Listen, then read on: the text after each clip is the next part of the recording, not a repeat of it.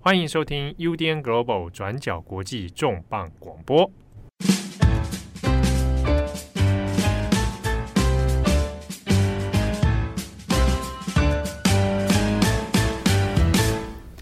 Hello，大家好，欢迎收听 UDN Global 转角国际重磅广播。我是编辑木仪，我是编辑赖云。好，今天的重磅广播，我们要来谈一个最近在美国学术界算是蛮轰动的一个事件。美国史丹佛大学近期出了一个有关学术伦理的问题，而且主角就是担任史丹佛大学七年的校长。这个校长呢，他跟他的研究团队初刊的一个学术报告出现了一些过失行为。那也因为这个丑闻，校长最后宣布请辞。那这个事件在美国其实引起了蛮大的轰动，不只是因为这个丑闻的主角是校长，而是揭露。这个丑闻的人竟然是史丹佛大学一名才大一的校园记者，他只有十七岁。这位校园记者的名字叫做贝克 （Theo Baker）。他针对这个校长的论文进行了严密的调查研究，还有采访，然后在史丹佛大学的校园报 （Stanford Daily） 刊登了这篇调查报道，那事件才被曝光。那这个只有十七岁的大学生，他是怎么做到的？他决定要来调查校长学术论文的来龙去脉是什么？他是怎么发现的？怎么做到的？他为什么要做这件事情？今天的重磅广播，我们会来跟大家分享这个故事。那我们也会顺着这个故事来跟大家进一步来谈谈校园媒体的养成。过去我们认知到校园报、校刊，印象中就是学校的刊物啊，或是杂志，或是报纸，来刊登一些跟校园生活有关的故事。有些是由传播科系或是新闻相关科系去组成的社团，让这些对报道有兴趣啊，或是对新闻有热情的学生，在出社会进入新闻业之前的一种训练跟准备。不过，其实校园记者能够实际发挥的影响力其实是很大的。除了让这些对新闻有兴趣的学生算是一个先修班之外，其实对于校园内部或是校方，这些管理阶层也可以发挥监督的效果。不过，校园媒体他们自己会遇到什么样的困难？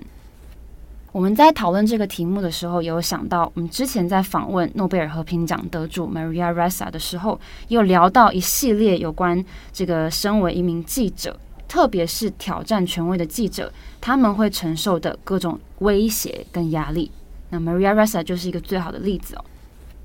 但是校园记者呢？像是我们回到这个事件，Theo Baker 他在揭发校长丑闻的时候，有没有被施压，或是有没有被威胁的经验？我们今天会一个一个来讨论。那么现在我来先跟大家介绍一下 Theo Baker 他的撰写这一系列报道的故事。嗯，Theo Baker 他的报道发表了十几篇的追踪，不过他的第一篇是在二零二二年的十一月底发表。那当时呢，他是史丹佛大学的新生，就像木仪说的，他当年十七岁，才刚进入校园不久，也刚刚刚成为 Stanford Daily 史丹佛日报的学生记者，不到一年的时间，可是他就已经开始进行一项超级大型调查报道，也就是要调查他们的校长，著名的神经学家泰西耶拉文尼所督导的研究。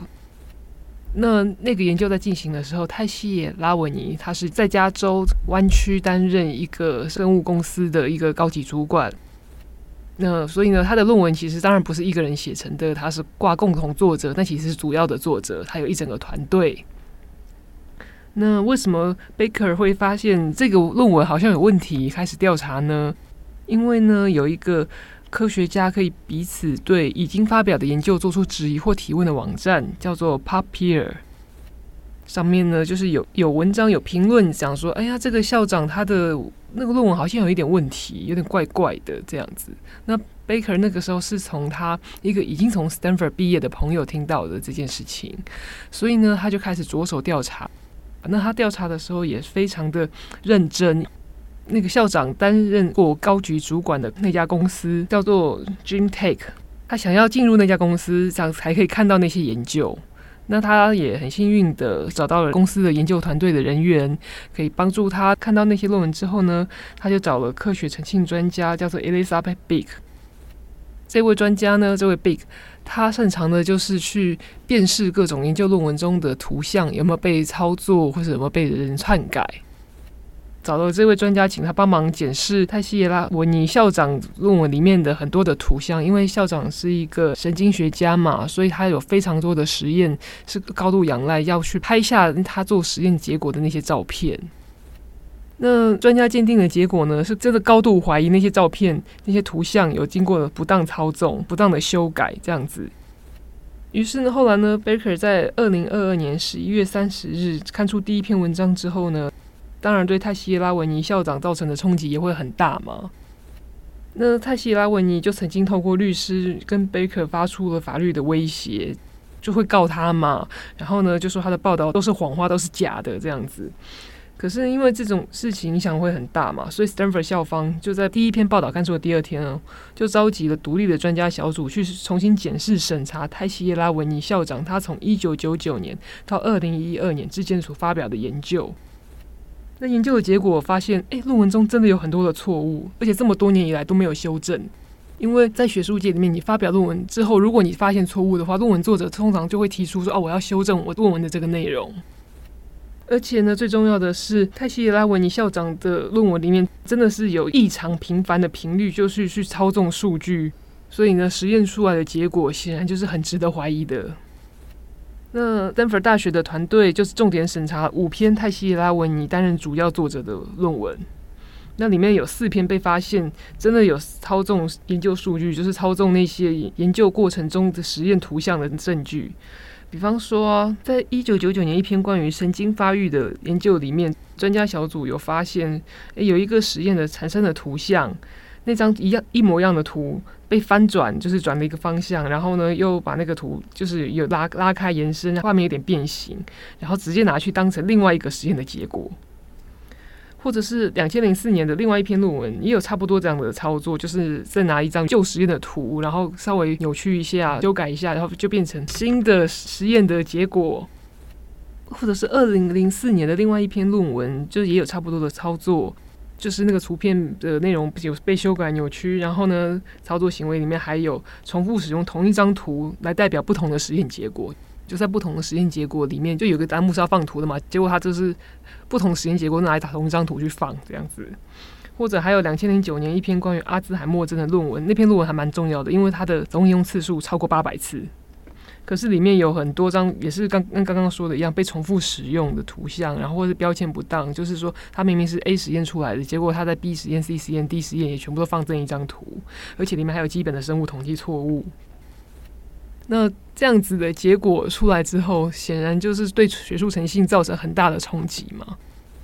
其实泰西拉文尼也因为这件事情，他在今年的七月十九号，他就宣布辞职，就是八月三十一号真的就卸下校长的位置。可是他一样会留任在 Stanford 担任教职。然后他另外也说他会撤回三篇论文，然后再更正两篇论文。那不过呢，虽然被专家小组审查出来，哎呀，这个论文里面有这么多的错误。不过啊，泰西拉维尼他也说他不知道这些问题，那个是实验室里面其他的人去操纵研究数据。那他说他自己之所以要辞职，是因为他想要对实验室成员的工作负责，毕竟他是那个实验室的督导人。可是呢，既然这篇报道造成了这么大的影响，那当然贝克也因为这一篇报道，他就得到了一个新闻奖，叫做乔治波克 （George Polk）。好，那我们刚刚听到 Theo Baker 他做出这么严密的这个调查的报道，我们其实也会很好奇说，说身为一个十七岁的，我现在回想起来，我十七岁也不知道自己在干嘛，就是我，我在玩沙吧，就是怎么会拥有这么棒的一种能力，可以去这样子追查真相，甚至他的能力跟他的杰出的成绩，还比现在非常多专业记者还要厉害。我先说，我们没有在说比谁厉害，只是说 可能比很多记者厉害。其实贝克的爸爸妈妈他们都是记者。呃，贝克的爸爸呢，他是《纽约时报》的驻白宫首席记者。那他妈妈呢，也曾经是《华盛顿邮报》的编辑，然后现在也是《纽约客》（New Yorker） 的特约撰稿人。所以呢，其实 Baker 在受访的时候啊，也有提到说，他小时候呢，其实根本就是在《Washington Post》的那个编辑室长大的。可能还不太会读阅读，也不太知道新闻是什么时候，他就已经整个就跟他爸爸妈妈一直都在待在那个充满新闻的环境里面，嗯、然后已经很习惯新闻工作那种超级高压，随时都在注意有没有突发，有没有忽然发生的没有预料到的事件的那种超级紧张的精神状态。就是长大环境中都一直处在这样子的氛围之下，你就想象有一个小孩子每天生活环境都跟我们一样，每天在那边听什么 BBC、CNN 那个快报的声音。对对对，哦，那个真的蛮吓人的。啊，不过呢，那个只是他的成长环境。事实上，他的父母说，在他进行这个报道的时候，他们完全没有提供他任何的协助。那他当初要进斯坦福大学，也是因为他个人就是对很多科目都很感兴趣，像一些人文学科啦，或者是人工智慧的伦理问题。虽然 Baker 他拿了一个新闻奖，然后在校园报有这么突出、引起全国关注的杰出表现。不过呢，他在未来职业规划里面，其实他还是比较想要，目前啦的想法还是比较想要往人文方面或 STEM，就是 STEM 一个跨学科的模式的一个方向发展。不过啊，所以像刚刚说过，虽然贝克的家庭背景如此充满了新闻的能量，不过他爸爸妈妈就是说，他并没有提供贝克或是贝克的其他同才的学生记者任何的协助。那就只有说，他们一开始听到贝克说他要查泰西拉文尼的论文的时候呢，就是有跟他说：“哎，你一定要小心谨慎，因为你现在只是一个十七岁的年轻人，但是呢，你面对的是一个世界知名的科学家，所以你就要非常的小心，就是你讲出来的每个事情都要很负责，这样。”子。不过呢，当然，学生记者呢 也是也不可能说天生就会写新闻，天生就是哇这么厉害啊，所以他们一定还是得到一些协助。那这些协助就是来自于包括他们 Stanford Daily 的专业顾问。那其中有一位专业顾问呢，他现在也是华盛顿邮报的编辑，还有合作律师事务所会给他们一些法律咨询的服务，那当然是无偿的。不过呢，贝克他也自己受访的时候，他也有说，就是他的爸爸妈妈在不会在他的文章刊出之前就阅读过，因为呢，这句话真的很重要。他说，因为他们不是我的编辑，对，这个是新闻自由。不过贝克的父母一样对他产生了一个很明显的影响，就是告诉他说，你继续上课，继续读书，这是很很重要的。那其实他爸爸 Peter Baker 曾经从美国欧柏林学院退学，然后就开始做记者。那当然，他的儿子不打算仿效这件事情。所以他爸爸在受访的时候提到这件事情，其实也是说啊，贝克他正在做他爸爸没有做过的事情，他要去上课。对，教育很重要。那身为一个辛勤工作的校园记者呢，其实有一些报道呢，他们有侧边去访问了这个 Theo Baker 他的同事们。对，就是其他 Stanford Daily 的记者。那有一位叫做 Oriana Riley，他大三，然后呢，他也是那个 Stanford Daily 的编辑。就是贝克记者，他是编辑嘛，嗯、我们就很熟悉编辑在干嘛了。那他那 Riley 他说贝克他常常工作到深夜，甚至说他都跟贝克说：“哎、欸，你要不要睡一下半？你会你会很累啊。”为什么听起来有点像我们的生活？超像啊！就刚刚七号还说你们两个要不要先去吃饭啊？我们说先不要。哦、对，现在是下午三点，没时间吃饭啊。听友们，我很在乎你们，没有录好我不敢吃饭。总之，Riley 就说啊，其实我们大学里面很多人都像 Baker 这样子啊，就是不完全不会放弃一些事情，然后甚至连休息都忘了，就是要拼，一路拼到底。好，那我们透过这个 Theo Baker 的案例就可以看得出来，校园报这个东西其实是非常有利于这个校园媒体的养成，也有利于。呃，这个学生自己独立思考，还有调查报道的能力，那对于教育机构其实也有非常重要的问责效果。像是我们刚刚赖源有提到，Theo Baker 他的报道出刊之后，史丹佛大学就立刻宣布成立一个由顶尖科学家组成的小组来展开调查。那最后的结果就是让泰西耶拉文尼不只是要辞去校长的职务，还必须要撤回三篇已经被广泛引用的论文。可见，校园报的影响层面不只是让对新闻或是对报道有兴趣的学生能够有机会跟未来职业接轨而已，而是对学校会发挥监督的作用。那其实面对真相、公正报道、揭露不公不义的事情，这个也是媒体的本质哦。那校园记者发挥监督作用的，其实有非常多的案例，不只是 Theo Baker 而已。就美国为例，也有非常多学校有知名的校园报纸。我们举例来说，像是历史最悠久的是哈佛大学的《哈佛克里姆森报》（Harvard Crimson）。那有一些人是叫它“哈佛红报”。那这个是一八七三年哈佛大学开创的学生日报，有非常悠久的历史。还有哥伦比亚大学的每日观察家 （Columbia Daily Spectator），简称叫做 SPEC，它也是有一百四十六年的历史了。那另外还有西北大学的西北日报 （The Daily Northwestern），这些他们曾经都做过不少经典的报道。那我们接下来就要来整理两个校园报在近期很重要、很有标志性的经典报道。首先，我们来看西北大学日报，这个也是在近期发生相当轰动的事件。在美国伊利诺州，也是世界顶尖大学之一的西北大学，他们的校园报《西北大学日报》最近他们的体育校队也连环爆出了有关种族歧视、霸凌还有性骚扰的事件。一开始是从橄榄球队开始，有一名叫做肖特的非裔前队员，他出来说，他曾经在队上的一个仪式当中被队员束缚住，然后被施以性虐待。那他说，当时的这个场合是队上精心安排要来霸凌队友的，那其他的队友还被规定要在一旁观看。那肖特也说，他曾经目睹一名队友在水池里面被性虐待，还有球员们，他们有时候会必须在一些社交场合上，然后被逼酒啊，喝到吐，但是教练们他们并没有要介入阻止的意思。那肖特他也说，在球队的这段经历带给他非常大的阴影，他甚至曾经有因此想要结束生命的念头，试图想要自残，然后之后被队员发现之后，在二零一六年住院治疗。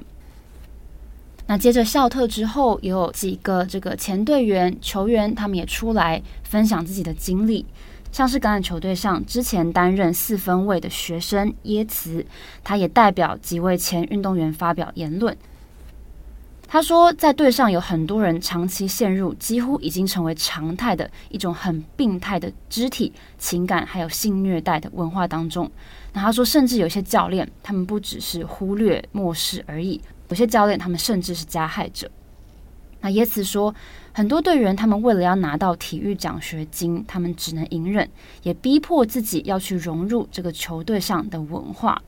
他说，对于有一些学生来说，这个是通往更好生活、更好未来的唯一方法。那因为这起事件，也让橄榄球队的主教练菲兹杰罗被学校解雇了。但是这件事情并不只是在橄榄球队上而已，接下来就像滚雪球一样越滚越大，因为橄榄球队的事件被校园报连环爆出，那也开始扩及到西北大学各个运动项目当中，像是棒球队、垒球队、曲棍球队、排球队，还有啦啦队等等。像是我们看报道当中有讲到，前啦啦队队长他表示，他跟队员在二零二一年的时候被教练强迫参加一些聚会，那这些聚会是由捐赠资金的人所办的社交活动。那这些聚会当中，就很多队员他们被性骚扰、被摸臀、被言语骚扰等等。那另外从中也还有很多种族歧视的事件，像是有非裔的球员被迫说要改变发型。还有拉丁裔的球员，因为他们的家人是做帮佣相关的工作，那在队上也持续的被取笑，持续的被霸凌。那也因为越来越多受害者他们出来作证，有一些教练也被开除，像是棒球队的教练也被开除了。那也让已经离职的一些相关的教职人员也一一被点名出来。那现在雪球越滚越大了，也已经正式走入了法律审理的阶段。那有律师更形容说，这个事件就像是大学体育界中的 Me Too 运动一样，让受害的年轻人可以勇敢的站出来，拒绝让更多人受害。那在七月十八号的时候，西北大学校长他写了一封信给全体教职员，他承诺会遏制校园当中这种霸凌的恶行。那接连着也建立了线上的投诉管道。那另外，校长也说，他也承诺会聘请一家外部的企业来彻底评估以及改善大学对于运动员遭受到不人道对待的处理能力。那这个是西北大学非常近期，而且是由校园报开始接连爆出来的校园丑闻。好，那以上是有关体育校队，还有跟学生有直接关联的，也是从校园报开始的这个报道。那另外一个我们也觉得很值得分享的是哥伦比亚大学的校园报，这个校园报叫做《哥伦比亚每日观察家》，那是历史非常悠久的校园报。在今年二月十七号，有四位校园记者，他在这个 Spec 上面撰写了一篇，是有关于哥伦比亚大学职员被霸凌的事件。这个单位叫做公共安全与设施部门，是有关主管。跟职员之间权力霸凌的事件，这个报道指出说，哥伦比亚大学的公共安全与设施部门，他们有两百零四名职员，其中包含行政人员、还有保全人员等等，就是在校园当中的保全。他们的工作就是攸关于校园的安全，还有门禁跟设施使用等等。但是，在这个部门当中，存在着主管公然欺凌部属的行为。那我们仔细看这个报道呢，有发现这些主管平常会用言语霸凌来攻击反击能力比较低的员工。那当中还有八名直接跟主管共事的人表示，这些主管会滥用自己掌握的这个监视器啊，还有门禁系统等等，来骚扰还有恐吓他们不喜欢的人。那也有一位离职的员工在报道中，他爆料说，在哥伦比亚大学的这个部门当中工作的人，他们都知道，你必须要聪明的站在主管这一边，因为一旦你上了他们的黑名单，那你就完蛋了。这些主管他们不仅会在内部制造冲突，还会造成员工在精神还有在身体上的痛苦。这个是有关保全部门的一个丑闻案件。那另外，在二零二二年的九月九号，这个 Spec 上面有一篇报道，有提到有不少哥伦比亚的博士后研究员、研究员还有科学家们，他们表示在工作之中有权力骚扰或是遭到欺凌的经验。那也有人在工作上有觉得自己被贬低，或是被这个微观管理 （micromanage），还有被刻意忽视、刻意被漠视的问题。那这篇报道有提到，在被欺凌的这些研究员或是科学家当中，女性还有性少数以及非裔人士受到不平等对待的比例明显高很多。所以，以上是有关于这个西北大学有关体育校队跟学生直接有相关的事件。还有哥伦比亚大学这两则报道，则是针对这个学校职员还有管理员，针对他们在职场上受到的问题进行的调查报道。那我们可以发现，这些报道其实跟主流媒体很像，他们就是可以对这个掌权的上位者，也就是校方还有管理者进行监督还有就责。校园媒体他们其实做的事情跟我们主流媒体也是非常接近的。那其实我们自己在做报道的时候啊，如果我们做一些比较敏感的议题，那或是涉及到一些比较呃知名的人士的话，那我们可能是常常会有一些问题需要解决，或是可能会被关切。我不是说我 木易，你说校园媒体有没有这种例子？会不会遇到这种问题？我觉得应该会吧。如果他做的东西很大的话。对，因为就像刚刚呃赖人有提到这个 Baker 的事情，其实 Baker 他在有一篇访问中，他有特别提到他曾经受到的威胁，以及作为一名学生他是怎么应对这样子的问题。像是 Stanford 的这个校长泰西拉文尼，他其实有聘请非常非常有名的大牌律师来帮助自己。那 Baker 就说，这位律师他曾经有发过非常多的信件。那除了是要对 Baker 施压，希望他撤稿之外，还试图要来阻止他在未来有任何的机会，可以再对泰西耶拉文尼的论文做出更多的调查或是揭露。这位律师他还公开的发信给 Stanford 的教职员，说 Baker 的报道充满着各种谎言，然后说他根本就在说谎，然后说做这样的报道非常的不像话。那 Baker 说，他甚至还发信。给这个教导过 Baker 的教授，那 Baker 说，其实这个东西这件事情对他来说会造成很大的影响，因为收到信的人很多都是很重要的教授或是老师，他们是 Baker 非常敬仰的前辈或对象，必须要频繁的互动，然后跟他们相处，所以只能说这样公然的调查校长的丑闻，其实对 Baker 来说不是一件很好玩的事情，也不是一件很轻松的事情。因为面临到这样子的排山倒海来的攻击跟威胁，是很有可能会影响到自己的未来的。不过，Baker 他也有说，他非常幸运的是。Stanford Daily，他获得跟《纽约时报》还有《华盛顿邮报》合作的机会。那他们其实有非常强大的律师跟新闻顾问团队，可以来支持 Baker，可以确保他的报道能够被顺利刊出。好，那谈到因为撰写报道而受到威胁的记者跟案例，也不止 Baker。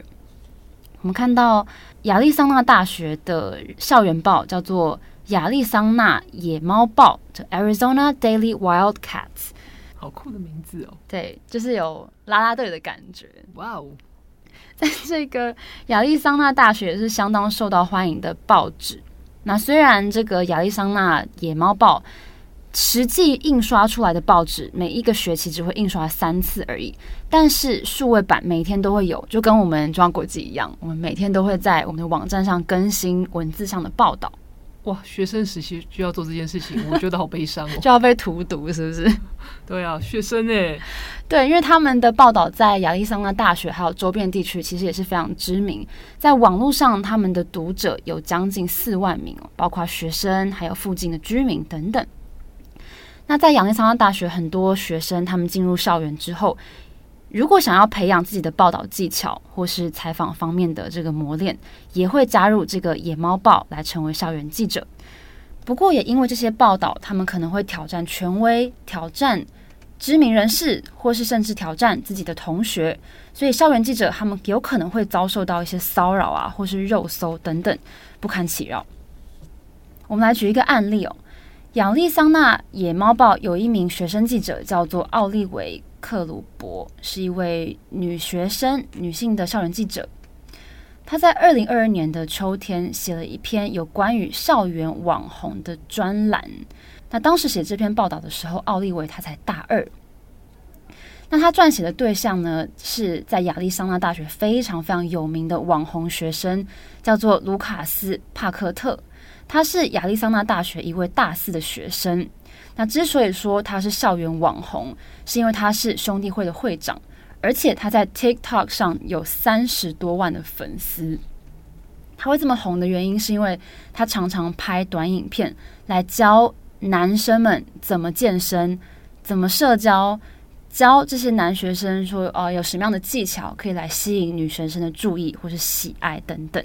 那因为他自己有在健身，他的身材非常的壮硕，所以他也会发表一些对身形的严厉批评，像是我们看到他有一些影片是对身形比较肥胖的人发表他的看法。在这些影片当中，他说他很不尊重、很不喜欢一些有病态性肥胖的人，他觉得说这些人应该要更勇敢的去收回或拾起自己的信心跟积极度，去改变自己的身材跟人生。这个是。帕克特他在影片当中想要传达给他的观众的一个讯息，哇，听起来很正面，其实还是在说你就是太胖了。对，所以这也是奥利维他觉得很严重的一个问题。他说他观察帕克特很久一段时间，那他后来为了要去撰写这样子的现象，他也的确约了帕克特出来聊天，来采访他，想要听他分享一些有关于为什么他想要拍这些影片的想法跟初衷。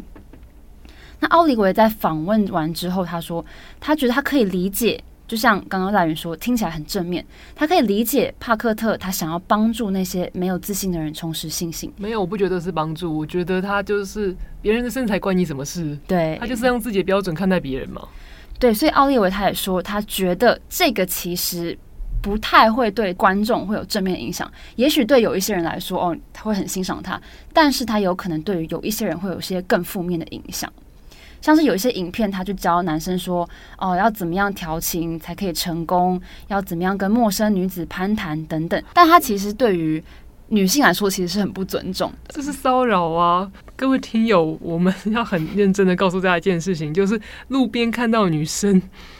你随意搭随意搭讪，是是会让人不太舒服，甚至会很恐惧的一件事情。对，没错。所以奥利维他其实跟我们的想法也是很相似的。所以他在采访完他之后，他就决定要以个人的名义啊，不是用校园记者的名义哦，是以个人的名义，在这个校园报当中去撰写专栏、撰写评论。那在评论出刊之前，他也有跟帕克特来说明说，这篇文章其实不是有要针对你本人，也不是为了要攻击你，而是想要撰写有关于他在社群媒体上发布的内容，来探讨对人的影响。那在这篇文章当中，奥利维他其实也有写到说，有帕克特的粉丝，他自己的粉丝哦，把他比喻成一个网络名人，叫做安德鲁泰特。大家可以去查这个安德鲁泰特，他其实在网络上有上百万的粉丝。那他其实更明目张胆，那也以所谓的大男人形象吸引非常多年轻男性的喜爱，甚至模仿。那他就把他比喻成安德鲁泰特，说这样子的行为其实跟安德鲁泰特一样，会对很多的女性造成负面的影响。但没有想到，奥利维的专栏发布的当天，是突然手机就开始一直响，一直响。他接到了非常多未显示来电的夺命连环 call。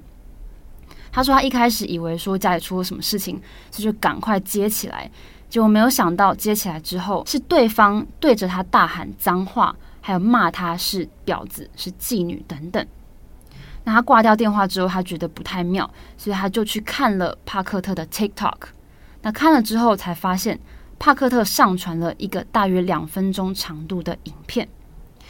这影片居然亮出了奥利维他在 Instagram 上的一张照片。然后帕克特还分享了他们两个双方在采访期间的一些沟通的讯息，而最令人诟病的事情就是在画面当中，他直接呈现了奥利维的电话号码。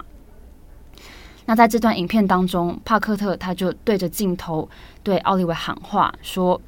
你想要快速的成名，那我就让你快速的成名。对我来说，你就是一个贱货，你就是一个烂货。”那我们接下来来看看你会发生什么事情。那接着帕克特之后呢？帕克特的粉丝他们也全部都动员起来了。我们刚刚有说到，帕克特他在 TikTok 上面的粉丝是三十万这么多。那动员起来之后呢？奥利维也因为这篇报道受到了大量的死亡威胁，甚至他的妈妈、他的家人也被这些动员的粉丝来骚扰，不堪其扰。而事件发生之后呢，我们就要问：好，那学校要怎么来处理这件事情？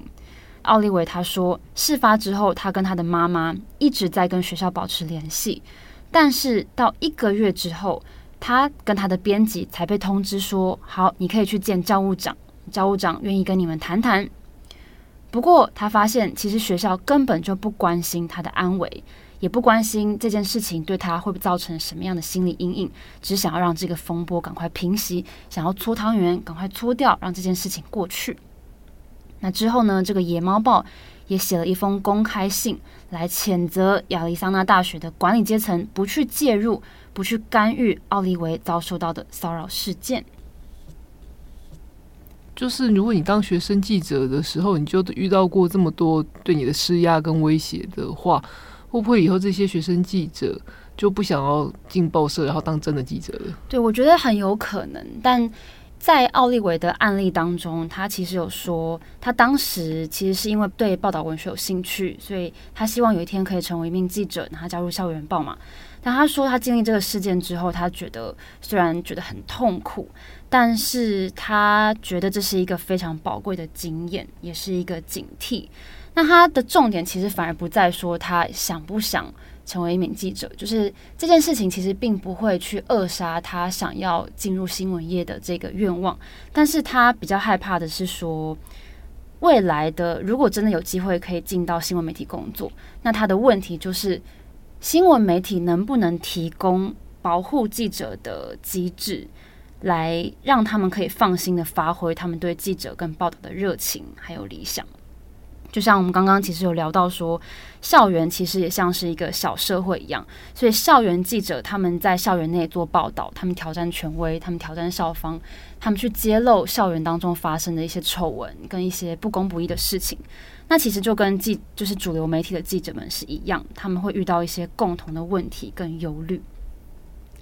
现在还是大学生的那些学生，他们应该都是两千年之后才出生的吧？那就是我们说的 Gen Z Z 世代，他们遇到的社会环境应该已经跟我们很不一样了吧？嗯，因为我们也知道，现在新闻工作者非常非常仰赖社群媒体嘛，去推播我们做的新闻，然后我们做的新闻内容这样。可是，其实我们从刚刚的这个案例当中就可以看到，还有 Theo Baker 他自己遇到的事情，也可以知道说，网络跟社群媒体现在散布是非常非常快速的。那也会为这些不管是校园记者或是职业的这个新闻工作者带来很多酸民的攻击啊，人身安全上会构成威胁等等。就像刚刚来源提到的，我们现在讲的校园报的撰写者，其实都是一群 Gen Z。那这个世代 TikTok 在这个 Instagram 也是生活中非常重要的一部分，所以就如同主流媒体能不能有效的保护记者一样，校方能不能提供校园记者非常有效的这个保护系统，其实也是很考验他们的能力跟智慧。所以你以前读书的时候，你有弄过校园报吗？其实我大学的时候没有相关的经验，但是我记得我在高中的时候，曾经我们英文老师有带着我们做一个类似校园报纸的刊物，然后因为那个东西跟嗯、在学校当中进行调查报道比较没有相关，但是我记得在学习这个报道文学的写法的时候，其实对于学生的逻辑思考能力的训练，我觉得还蛮重要的。那你呢？我呃，我大学我也不是念传播科系啊，我念人人社系，可是其实我有去传播科系修课。那传播科系的话，他们就是有。他们学系的报纸，就是，可是那个报纸，我的理解是，它不像是美国的这种大学报，其实是学生自发的组织，没有我们那个传台湾的传播科系的他们的，呃，不管名字叫什么，就是本质是大学报嘛。那他们的大学报是他们跟他们的课程是有关的，然后也是他们的学生一定要写出来的。那我那时候。去修课的时候，我也是那个课程最后的一门作业，就是要去写一篇深度的报道。那我写完的那些篇深度报道，也是登在他们的那个学生大呃大学报学生报上面。你记得是跟什么主题有关的吗？客家人啊，嗯，我去访问一个客家创一个创业的客家年轻人，嗯，很有趣。对，那其实我觉得这个也是台湾美国教育环境的不一样吧。其实美国的大学学生报，他可以做这么多事情，也是有他自己得天独厚的环境。嗯、台湾的话，嗯、呃，因为他他还是比较跟课业直接结合，所以我觉得学生在处事上的本质可能还是会不太一样。对，而且我们其实从刚刚在呃看，不好是西北大学 Theo Baker 的事情，还是哥伦比亚大学日报等等，我们都可以看得出来说，在这些校园报当中工作的校园记者，虽然他们会遇到蛮多的压力，可是其实对于他们本身来说，其实也是一种算是磨练吗？面对施压、面对压力的时候的一种应变的能力。我觉得其实就是那句老话，就是校园其实就是一个迷你的呃迷你版的社会，就是你在社会里面遇到的事情，其实你以前在学校里面就会有这些端倪。嗯，当然，我觉得在某些极端例子里面，搞不好学校才是你人生中最大的挑战。出了社会，我反而觉得哇，大家其实人很好。对，这样也不错啦。没关系，每个人不同的人生体验。没错。好，我们今天的重磅广播也有出文字版。那对于 Theo Baker 事件有更清楚的来龙去脉，那有兴趣的听友们，大家也可以到转角国际的网站上来参阅。好，祝福大家有一个美好的周末。我是编辑木仪，我是编辑赖云，我们下周再见喽，拜拜，拜拜。感谢你的收听，想知道更多详细资讯，请上网搜寻转角国际。